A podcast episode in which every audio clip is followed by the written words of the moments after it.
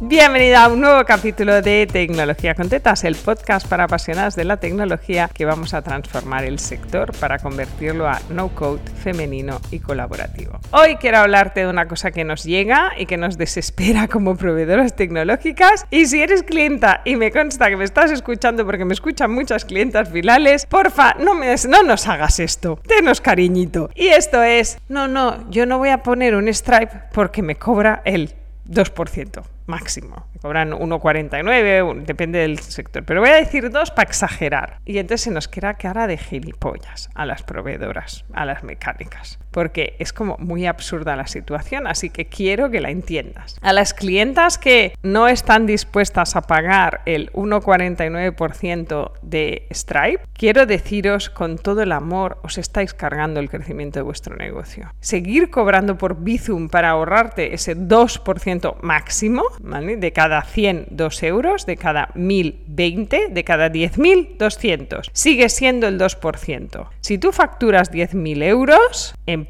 cosas pequeñas, si facturas 10.000 euros de un servicio, pues ahí transferencia bancaria, amiga. Pero si facturas 10.000 euros de 100 ventas de 100 euros, joder, tía, es que el Bizum te mata. Ah, y entonces te voy a explicar por qué te mata. El Bizum te mata porque Bizum funciona en España. ¿Qué pasa si quieres vender fuera de España? Es que las cosas online tú las pones allá afuera y la gente las compra desde donde sea. Yo confieso que alguna vez he tenido que buscar en el mapa de Google Maps el país desde el cual me compraban, porque no tenía ni puñetera idea de dónde estaba en el globo terráqueo. Esto pasa. ¿Pasa todos los días? No pero si tú no das un medio de pago que lo permita, no permites que otra gente te compre. Y además, si estás vendiendo cosas de menos de 100 euros que se compran en calentón, quiero un botón para pagar porque estoy en pleno calentón. Si te tengo que escribir y me tienes que mandar tu WhatsApp y luego guardarte como contacto para hacerte el bizo, ah, se me ha pasado el calentón y me voy. Estás perdiendo ventas y eso sí te importa. Es decir, facilitar las ventas incrementa tus ventas y entonces te da igual los putos 200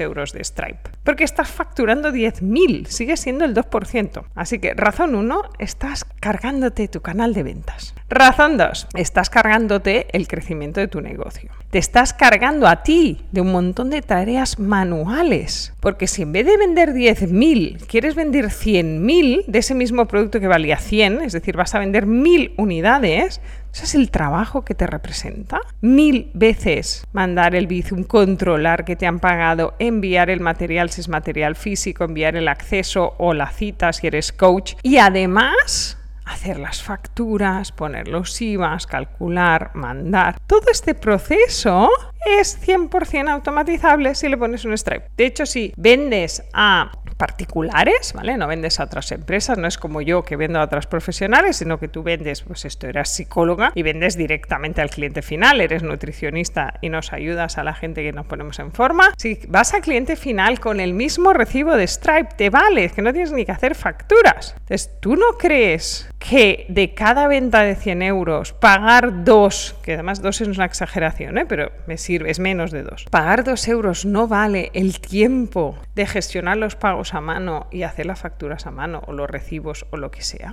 ¿En serio? Por eso digo que te lo decía al principio, que es que a los técnicos, a las técnicas, nos flipa esta situación cuando nos pasa. Porque nosotras lo vemos súper claro, que es que, que hay que poner un strike, es que el volumen de esta persona va a más, tu negocio crece y nos, nos alucina cuando nos encontramos con estos casos. Es que creo en el fondo que es como pensar en pequeño, ¿no? Que nuestra clienta está ahí pensando en, bueno, voy a vender 10 plazas y voy a facturar 1.000 euros y entonces lo único que ve son estos 20 euros de coste. ¿no? Se está fijando en el coste, no en el beneficio que le queda.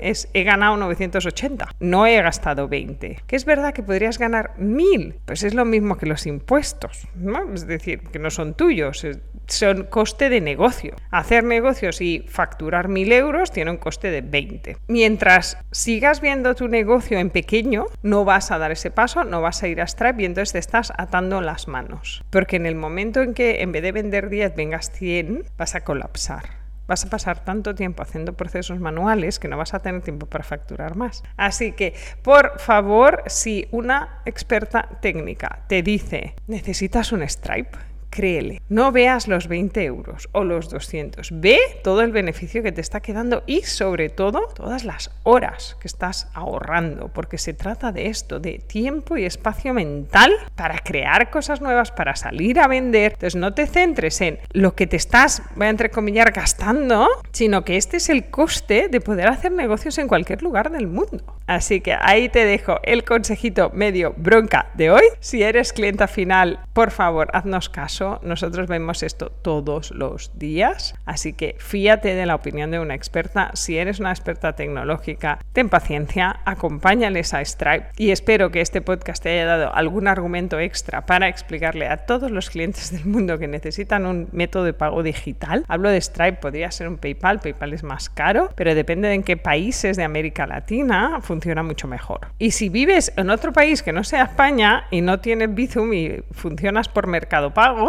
Mercado Pago es una pasarela correcta tipo Stripe que te permite un montón de integración. Así que busca siempre aquel sistema que te ahorra tiempo y espacio mental y preocupaciones.